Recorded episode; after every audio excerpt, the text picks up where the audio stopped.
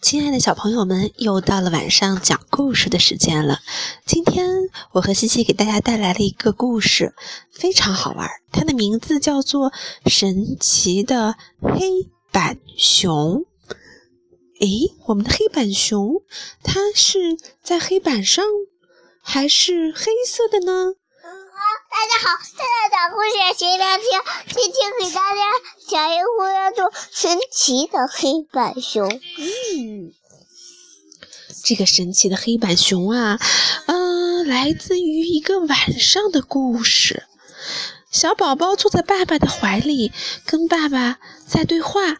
他说：“爸爸，月亮上好像很好玩呢，我们可以去那里呀。”爸爸说。可是，安安，我不知道怎么修建我们的太空船呀。我们要去月球上找我们的太空船吗？可是啊，爸爸在安安房间的黑板上画了一只大大的黑熊。黑熊听见了爸爸和安安之间的对对话。在安安抱着他的小熊进入甜美的梦乡的时候，这只黑板熊啊，从黑板上走了下来。他伸了伸懒腰，哦，安安，是我。安安忽然醒了，他看到了黑板熊坐在他的黑板面前，正拿着黑板。在拿着粉笔在黑板上写字呢。黑板熊，现在已经很晚了，你在做什么呀？黑板熊没有说话，继续用他的粉笔在黑板上画着。安安下了床，走到黑板熊的旁边说：“你在画什么？是一艘太空船吗？你这是在画零件吗？哇，好酷哦！”哦，我知道了，你要把它们搬到外面去组装起来，我可以帮忙吗？我们的黑板熊啊，在黑板上画出了好多好多的零件，然后这些零件呢，竟然变成了一条又一条真实的铁皮。于是黑板熊啊，就把这黑板上掉下来的铁皮全部搬到了外面，像一艘真的太空船一样，慢慢的组装了起来。你看，安安在哪儿呢？安安在这儿也在帮他，对，是是。嗯，安安也在搬黑板熊啊，成功了！黑板熊，你真厉害哦！我们的太空船终于做出来了，是一个像鸡蛋一样圆溜溜的，还有三个小窗口。这时候，安安对黑板熊说：“我们现在就要出发吗？要是我们迷路了，该怎么办呢？”这时候，黑板熊从身后拿出了一个圆溜溜的小仪表。安安说：“哇，黑板熊，你好厉害！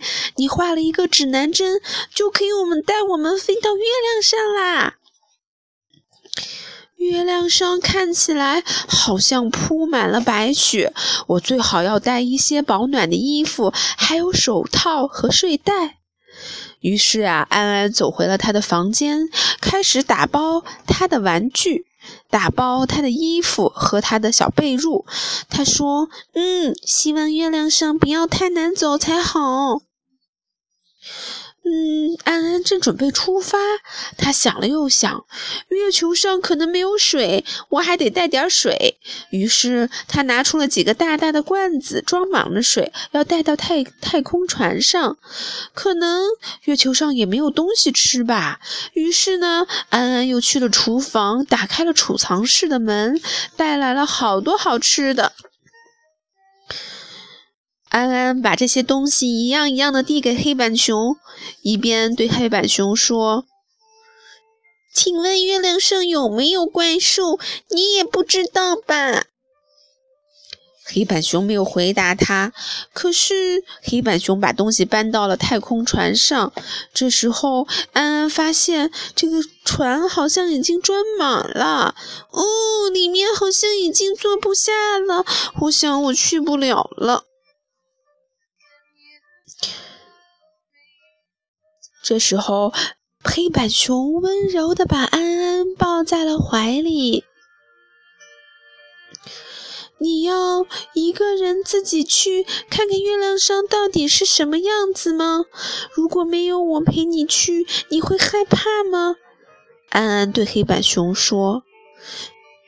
他对黑板熊说：“你要小心一点哦，可别撞上了星星呀。”这时候呀，安安接着回到了他的小船上，接着睡觉了。他的黑板啊，空空荡荡的。黑板熊坐着太空船，真的离开了吗？嗯？咦？这个时候，黑板熊从窗户又爬回来了。啊，他真的去了月球。太阳慢慢升起来了，黑板熊又回到了他的黑板上。啊，我们的安安还在睡觉，可是黑板熊一定经过了一场神奇的冒险，因为啊，在我们的小房间里都是黑板熊的脚印呢。好啦，这个故事就讲完了，小朋友们晚安，拜拜。